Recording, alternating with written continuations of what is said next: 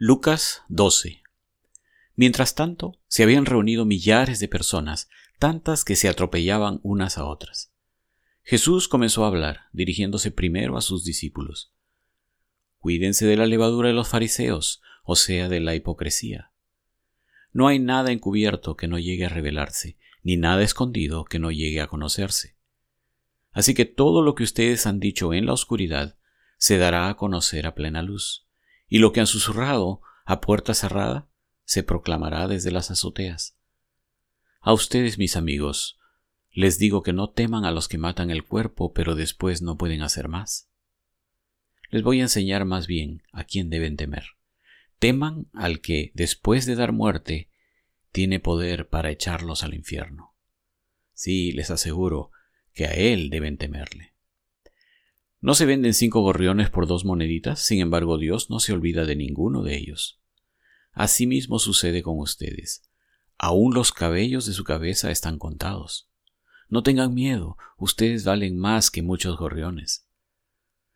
Les aseguro que a cualquiera que me reconozca delante de la gente, también el Hijo del Hombre lo reconocerá delante de los ángeles de Dios pero al que me desconozca delante de la gente, se le desconocerá delante de los ángeles de Dios. Y todo el que pronuncie alguna palabra contra el Hijo del Hombre será perdonado, pero el que blasfeme contra el Espíritu Santo no tendrá perdón. Cuando los hagan comparecer ante las sinagogas, los gobernantes y las autoridades, no se preocupen de cómo van a defenderse o de qué van a decir, porque en ese momento el Espíritu Santo les enseñará lo que deben responder. Uno de entre la multitud le pidió, Maestro, dile a mi hermano que comparta la herencia conmigo. Hombre, replicó Jesús, ¿quién me nombró a mí juez o árbitro entre ustedes? Tengan cuidado, advirtió a la gente, absténganse de toda avaricia. La vida de una persona no depende de la abundancia de sus bienes. Entonces les contó esta parábola. El terreno de un hombre rico le produjo una buena cosecha, así que se puso a pensar, ¿qué voy a hacer? No tengo dónde almacenar mi cosecha. Por fin dijo, ya sé lo que voy a hacer. Derribaré mis graneros y construiré otros más grandes, donde pueda almacenar todo mi grano y mis bienes. Y diré, Alma mía, ya tienes bastantes cosas buenas guardadas para muchos años. Descansa, come, bebe y goza de la vida. Pero Dios le dijo, Necio, esta misma noche te van a reclamar la vida, ¿y quién se quedará con lo que has acumulado? Así le sucede al que acumula riquezas para sí mismo, en vez de ser rico delante de Dios. Luego dijo Jesús a sus discípulos, Por eso les digo, no se preocupen por su vida, qué comerán, ni por su cuerpo, con qué se vestirán. La vida tiene más valor que la comida, y el cuerpo más que la ropa. Fíjense los cuervos, no siembran ni cosechan, ni tienen almacén ni granero. Sin embargo, Dios las alimenta. ¿Cuánto más valen ustedes que las aves? ¿Quién de ustedes, por mucho que se preocupe, puede añadir una sola hora al curso de su vida? Ya que no pueden hacer algo tan insignificante, ¿por qué se preocupan por lo demás? Fíjense cómo crecen los lirios. No trabajan ni hilan. Sin embargo, les digo que ni siquiera Salomón, con todo su esplendor, se vestía como uno de ellos. Si así viste Dios a la hierba que hoy está en el campo y mañana es arrojada al horno, ¿cuánto más hará por ustedes, gente de poca fe? Así que no se afanen por lo que han de comer o beber. Dejen de atormentarse. El mundo pagano anda tras todas estas cosas, pero el Padre sabe que ustedes las necesitan. Ustedes, por el contrario, busquen el reino de Dios, y estas cosas les serán añadidas. No tengan miedo, mi rebaño pequeño, porque es la buena voluntad del Padre darles el reino. Vendan sus bienes y den a los pobres. Provéanse de bolsas que no se desgasten, acumulen un tesoro inagotable en el cielo, donde no hay ladrón que aceche, ni polilla que destruya. Pues donde tengan ustedes su tesoro, allí estará también su corazón. Manténganse listos, con la ropa bien ajustada y la luz encendida Pórtense como siervos que esperan a que regrese su señor de un banquete de bodas, para abrirle la puerta tan pronto como él llegue y toque. Dichosos los siervos a quienes su señor encuentre pendientes de su llegada. créanme que se ajustará la ropa, hará que los siervos se sienten a la mesa y él mismo se pondrá a servirles. Sí, dichosos aquellos siervos a quienes su Señor encuentre preparados, aunque llegue a la medianoche o de madrugada. Pero entiendan esto. Si un dueño de casa supiera a qué hora va a llegar el ladrón, estaría pendiente para no dejarlo forzar la entrada. Asimismo, deben ustedes estar preparados, porque el Hijo del Hombre vendrá cuando menos lo esperen. Señor, le preguntó Pedro, ¿cuentas esta parábola para nosotros o para todos? Respondió el Señor, ¿Dónde se halla un mayordomo fiel y prudente a quien su señor deja encargado de los siervos para repartirles la comida a su debido tiempo? Dichoso el siervo cuyo señor al regresar lo encuentra cumpliendo con su deber. Les aseguro que lo pondrá a cargo de todos sus bienes. Pero ¿qué tal si ese siervo se pone a pensar, mi señor tarda en volver, y luego comienza a golpear a los criados y a las criadas, y a comer y beber y emborracharse? El señor de ese siervo volverá el día en que el siervo menos lo espere y a la hora menos pensada. Entonces lo castigará severamente y le impondrá la condena que reciben los incrédulos. El siervo que conoce la voluntad de su Señor y no se prepara para cumplirla, recibirá muchos golpes. En cambio, el que no la conoce y hace algo que merezca castigo, recibirá pocos golpes. A todo el que se le ha dado mucho, se le exigirá mucho, y al que se le ha confiado mucho, se le pedirá aún más.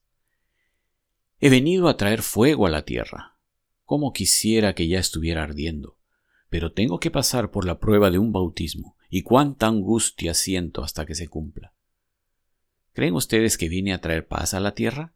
Les digo que no, sino división. De ahora en adelante estarán divididos cinco en una familia, tres contra dos y dos contra tres. Se enfrentarán el padre contra su hijo y el hijo contra su padre, la madre contra su hija y la hija contra su madre, la suegra contra su nuera y la nuera contra su suegra. Luego añadió Jesús dirigiéndose a la multitud, Cuando ustedes ven que se levanta una nube en el occidente, enseguida dicen va a llover, y así sucede. Y cuando sopla el viento del sur, dicen va a hacer calor, y así sucede. Hipócritas, ustedes saben interpretar la apariencia de la tierra y del cielo, ¿Cómo es que no saben interpretar el tiempo actual? ¿Por qué no juzgan por ustedes mismos lo que es justo? Si tienes que ir con un adversario al magistrado, procura reconciliarte con él en el camino, no sea que te lleve por la fuerza ante el juez y el juez te entregue al alguacil y el alguacil te meta en la cárcel. Te digo que no saldrás de allí hasta que pagues el último centavo. Lucas 13 en aquella ocasión, algunos que habían llegado le contaron a Jesús cómo Pilato había dado muerte a unos galileos cuando ellos ofrecían sus sacrificios. Jesús les respondió, ¿Piensan ustedes que esos galileos, por haber sufrido así, eran más pecadores que todos los demás? Les digo que no. De la misma manera todos ustedes perecerán, a menos que se arrepientan. ¿O piensan que aquellos dieciocho que fueron aplastados por la torre de Siloé eran más culpables que todos los demás habitantes de Jerusalén? Les digo que no. De la misma manera todos ustedes perecerán, a menos que se arrepientan. Entonces les contó esta parábola. Un hombre tenía una higuera plantada en su viñedo. Pero cuando fue a buscar fruto en ella, no encontró nada. Así que le dijo al viñador, Mira, ya hace tres años que vengo a buscar fruto en esta higuera, y no he encontrado nada. Córtala ¿Para qué ha de ocupar terreno? Señor, le contestó el viñador, déjela todavía un año más, para que yo pueda cavar a su alrededor y echarle abono.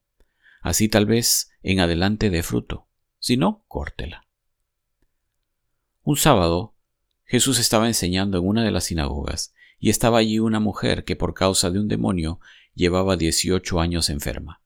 Andaba encorvada y de ningún modo podía enderezarse. Cuando Jesús la vio, la llamó y le dijo, Mujer, quedas libre de tu enfermedad. Al mismo tiempo, puso las manos sobre ella, y al instante la mujer se enderezó y empezó a alabar a Dios. Indignado porque Jesús había sanado en sábado, el jefe de la sinagoga intervino, dirigiéndose a la gente, hay seis días en que se puede trabajar, así que vengan esos días para ser sanados, y no el sábado. Hipócritas, le contestó el Señor, ¿acaso no desata cada uno de ustedes su buey o su burro en sábado y lo saca del establo para llevarlo a tomar agua? Sin embargo, a esta mujer, que es hija de Abraham, y a quien Satanás tenía atada durante dieciocho largos años, ¿No se le debía quitar esa cadena en sábado? Cuando razonó así, quedaron humillados todos sus adversarios, pero la gente estaba encantada de tantas maravillas que él hacía. ¿A qué se parece el reino de Dios? continuó Jesús. ¿Con qué voy a compararlo? Se parece a un grano de mostaza que un hombre sembró en su huerto. Creció hasta convertirse en un árbol, y las aves anidaron en sus ramas. Volvió a decir, ¿Con qué voy a comparar el reino de Dios? Es como la levadura que una mujer tomó y mezcló con una gran cantidad de harina, hasta que fermentó toda la masa. Continuando su viaje a Jerusalén, Jesús enseñaba en los pueblos y aldeas por donde pasaba. Señor, ¿son pocos los que van a salvarse? le preguntó uno. Esfuércense por entrar por la puerta estrecha, contestó, porque les digo que muchos tratarán de entrar y no podrán. Tan pronto como el dueño de la casa se haya levantado a cerrar la puerta, ustedes desde afuera se pondrán a golpear la puerta diciendo Señor, ábrenos, pero él les contestará No sé quiénes son ustedes. Entonces dirán Comimos y bebimos contigo y tú enseñaste en nuestras plazas. Pero él les contestará Les repito que no sé quiénes son ustedes, apártense de mí, todos ustedes hacedores de injusticia. Allí habrá llanto y rechinar de dientes cuando vean en el reino de Dios a Abraham, Isaac, Jacob y a todos los profetas, mientras a ustedes los echan fuera.